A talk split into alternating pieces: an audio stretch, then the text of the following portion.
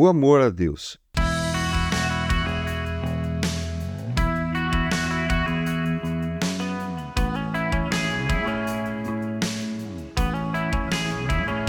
Respondeu Jesus: Ame o Senhor, o seu Deus, de todo o seu coração, de toda a sua alma e de todo o seu entendimento.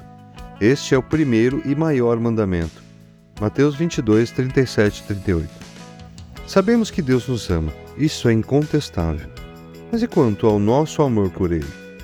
Quando, neste texto de Mateus, ele diz todo o seu entendimento, ele quer dizer com todo o nosso ser, com tudo que existe em nós, pensamentos e vontade, corpo e alma, intenções e ações. Tudo é tudo mesmo. Nosso amor por Ele deve ser refletido na nossa família, no nosso trabalho, na igreja, enfim, em tudo que fazemos ou pensamos. O coração representa as nossas emoções e desejos. Então, se o amor é uma decisão e amar é uma ação, podemos dizer que a medida para determinar o quanto amamos a Deus é o quanto desejamos, o quanto queremos amá-lo. Ou seja, é possível amar cada dia mais a Deus, na medida que desejamos isso. Não é como um sentimento.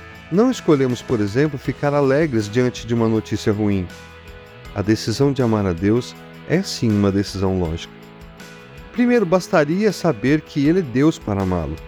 Mas vamos lembrar alguns motivos para desejar amá-lo cada dia mais. Bem, vamos começar primeiro porque Ele tem cuidado de nós.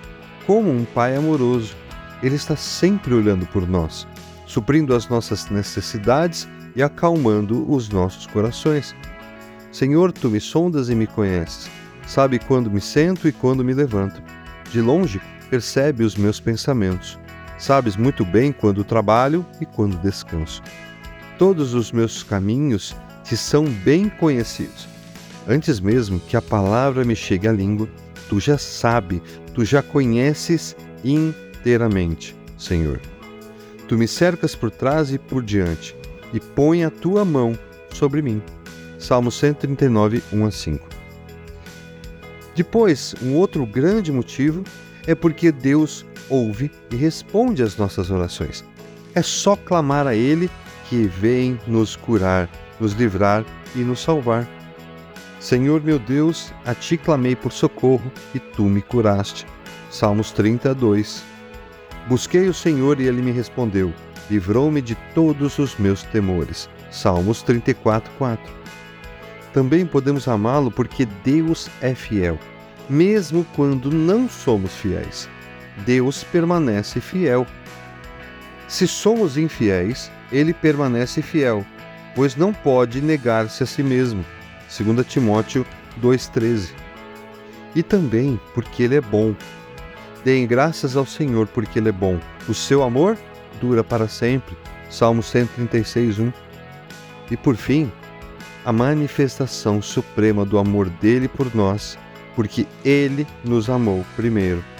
Enquanto insistíamos em viver segundo as nossas vontades, rebeldes e contrários à sua vontade, que é perfeita e agradável a nós. Como disse o apóstolo Paulo na sua carta aos Romanos, capítulo 12, versículo 2. Enquanto isso, preparava oportunidades de se aproximar de nós, sempre disposto a nos salvar.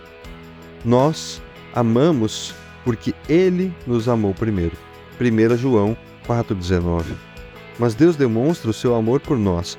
Cristo morreu em nosso favor quando ainda éramos pecadores. Romanos 5:8.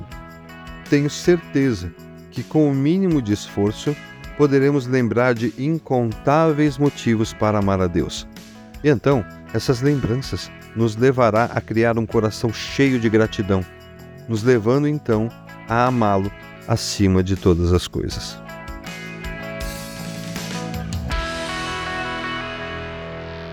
Você ouviu o podcast da Igreja Evangélica Livre em Valinhos. Todos os dias, uma mensagem para abençoar a sua vida. Acesse www.ielve.org.br ou procure por IEL Valinhos nas redes sociais.